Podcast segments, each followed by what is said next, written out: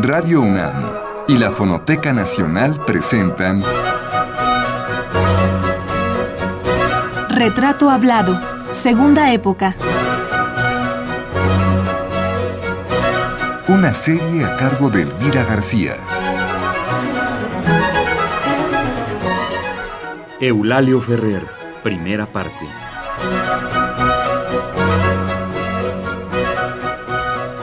Personaje que nos va a acompañar a lo largo de este mes es un hombre que forjó la primera etapa de su carrera profesional y su prestigio en México trabajando en la publicidad.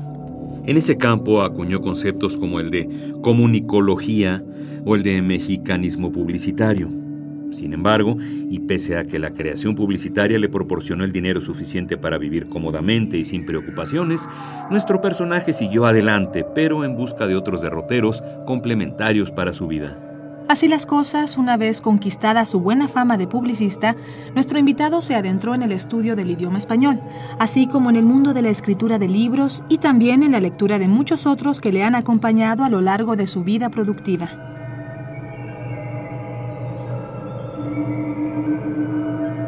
La obra con la que más se identifica nuestro invitado es con la del ingenioso hidalgo Don Quijote de la Mancha, obra monumental surgida de la pluma de Don Miguel de Cervantes Saavedra.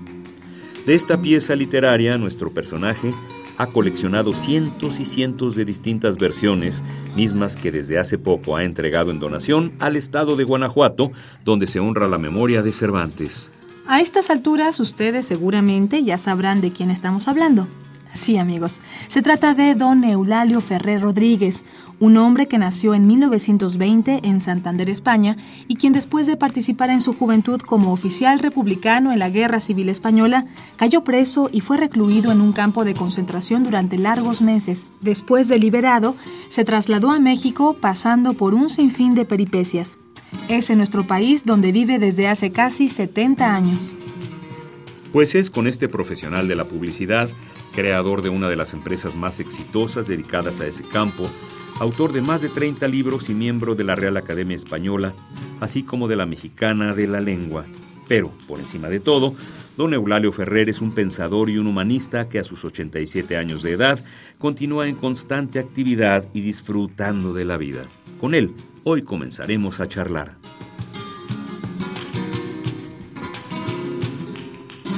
Le preguntaba que cuál era esa infancia de estrecheces que marca a su familia.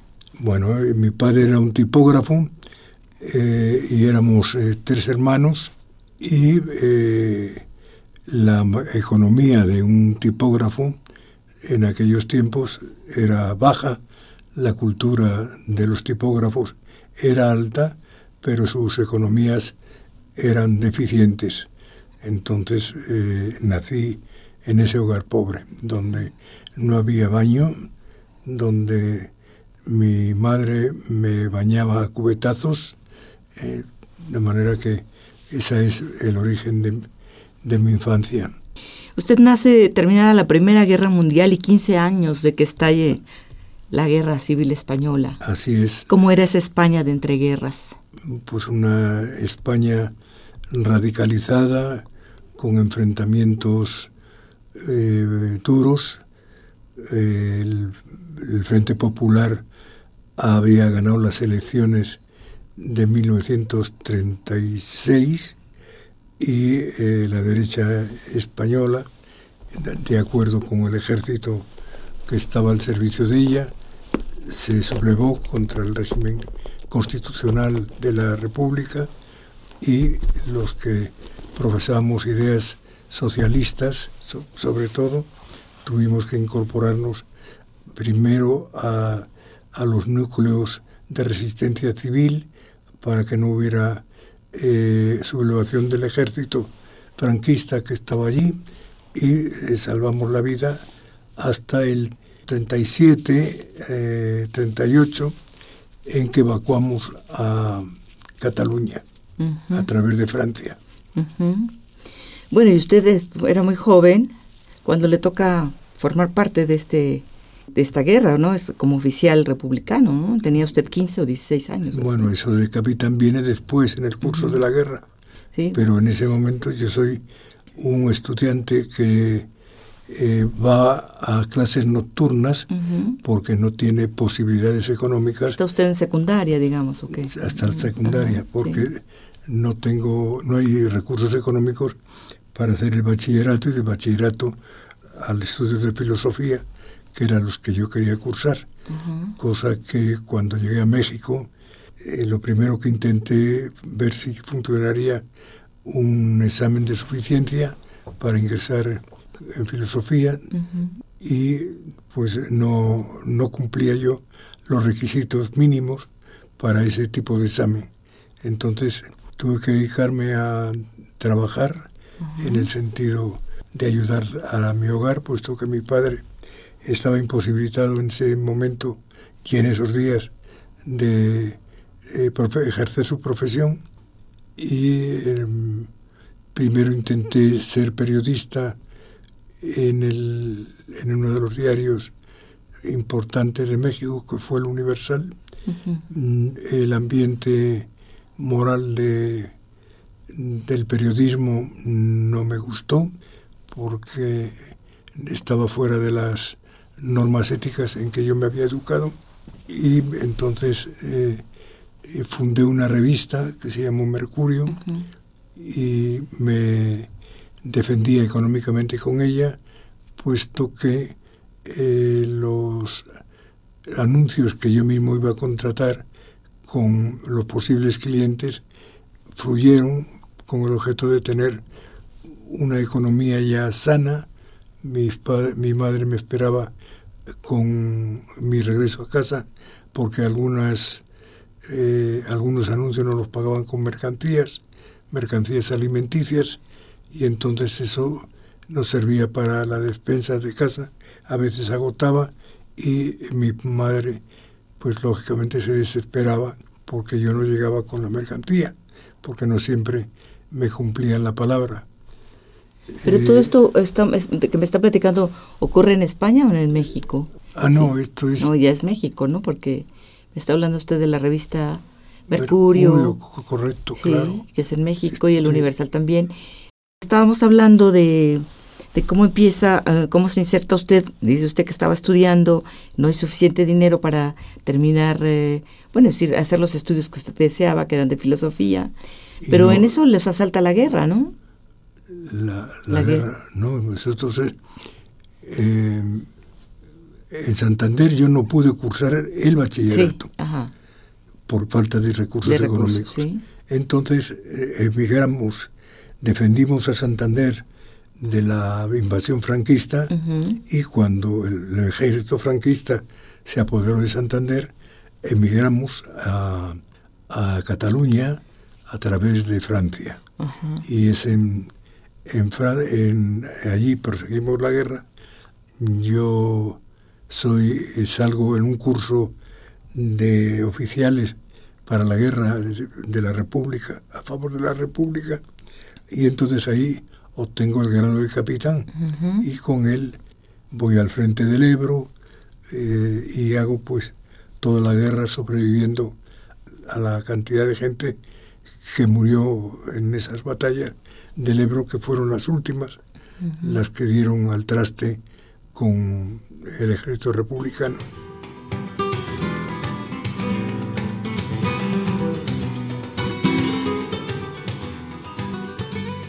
Como él mismo nos lo cuenta, su historia de vida comenzó en España, país del que se desarraiga a causa de la guerra.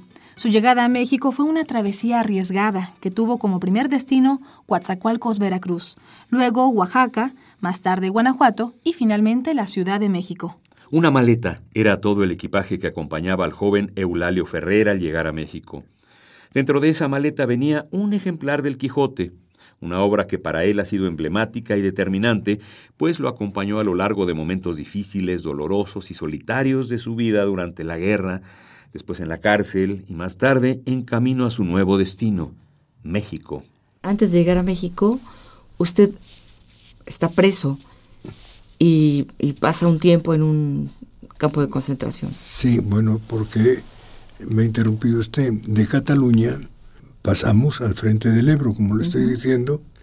En Cataluña se abre un curso de, para oficiales y yo ahí obtengo el grado de capitán. Y con ese grado voy a la guerra, la perdemos y entonces salimos a Francia. En Francia somos, soy internado en un campo de concentración que se llamaba Argelès-sur-Mer. Ahí duermo sobre la arena eh, durante tiempo porque no había barracas y éramos como 80.000 habitantes de esa tierra confinada, tierra de playa, y con el frío de los Pirineos Orientales en esa época que era febrero ya del 39. ¿Cuánto tiempo está usted? ¿Tiene memoria del tiempo? Como 12 meses y luego 6 meses en una compañía de trabajos forzosos. O sea que casi dos años. Sí, y después son 18 meses de exilio en, Francia, 18 meses. De ahí eh, logramos salir para México a través de las gestiones de mi padre, que era un dirigente de la Unión General de Trabajadores, es decir, un hombre que estaba condenado a morir si lo agarraba la, policía franquista, igual que yo, porque yo era eh, presidente de los pioneros socialistas en la edad de 14 a 15 años y pues eh, en el campo de concentración y esto fueron 18 meses entre las dos.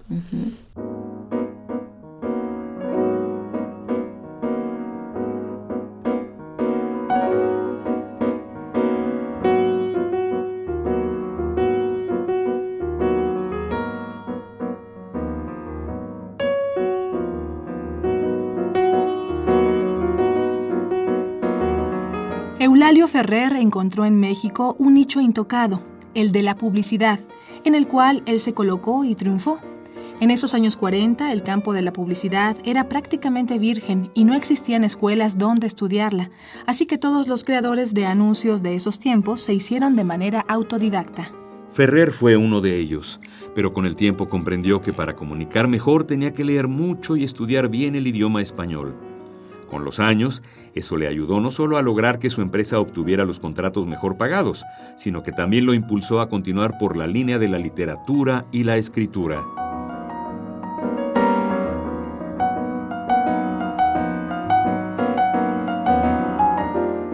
¿Y por qué México? ¿Podrían, ¿Había otra opción para ir a otro país? No, originalmente íbamos a desembarcar en Ciudad Ciudad Trujillo, la capital de la República Dominicana. Pero el, general Trujillo, el dictador Trujillo, no, no nos dejó desembarcar a los 600 que constituíamos la expedición del barco Cuba, que era el que nos transportaba, y entonces eh, al tratar de tomar el viaje al barco para ir a, Santo Domingo, una vez que en Santo Domingo no nos eh, admitieron, el barco tenía que rendir viaje en la Martinique, porque era un barco francés, que se supone que llevaba parte de los fondos del Banco de Francia, del, Banco Oficial, y eh, nos iban a llevar a, a la Guayana francesa, que es la isla del diablo, según supe entonces, pero eh, hubo, estábamos dispuestos a una sublevación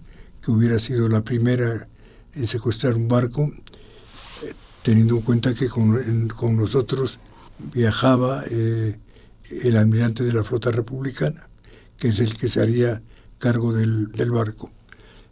Pero unas horas antes de que esto pudiera haber sucedido, eh, llegó un cable de México diciendo que el general Cárdenas había eh, autorizado nuestra entrada en el país, en, nuestro país, en México, y eh, para radicarnos en el istmo de Tehuantepec.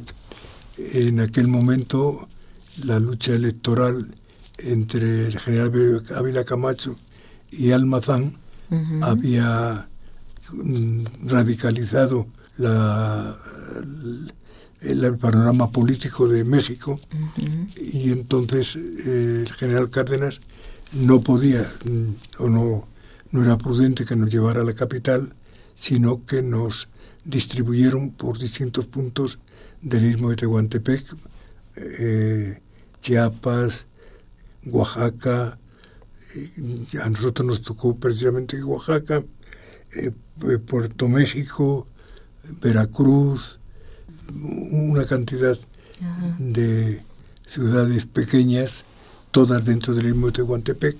¿Iban itinerando, viviendo? Por, vivimos vivimos seis meses en Oaxaca, eh, seis meses que yo empleé en estudiar México, eh, desechando ofertas de trabajo que recibíamos de viejos españoles que tenían establecimientos por allí. ¿Cómo qué? Eh, dependiente de una tienda, de una tienda de ropa. Y pues yo dije, yo prefiero mm, eh, estudiar México, que va a ser mi destino, y los dediqué aprovechando la biblioteca que me ofreció un hombre que luego fue diputado y senador y estuvo cerca de ser gobernador de, de Oaxaca, Raúl Bolaños Cacho. En las noches de estancia en Oaxaca, yo recorría las casas eh, recitando a cambio de cenar. Entonces le decía a mi madre, eh, hoy no, no va a comer porque esta noche cenaré muy bien, puesto que voy a la casa de fulano de tal a recitar. Entonces, entre la sociedad oaxaqueña corrió la versión de que había llegado un muchacho que recitaba muy bien a García Lorca y a Machado, Machado y a, Seis Dedos y a, López de Vega recitaba también.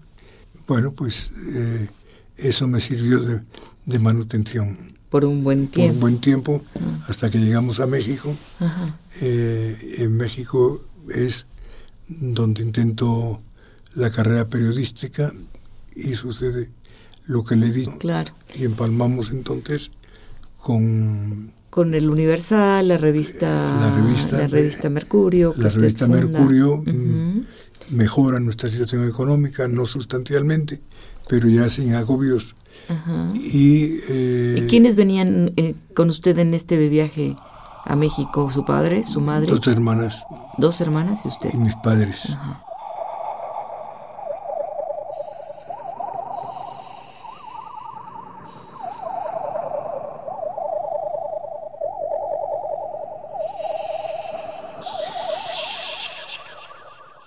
Eulalio Ferrer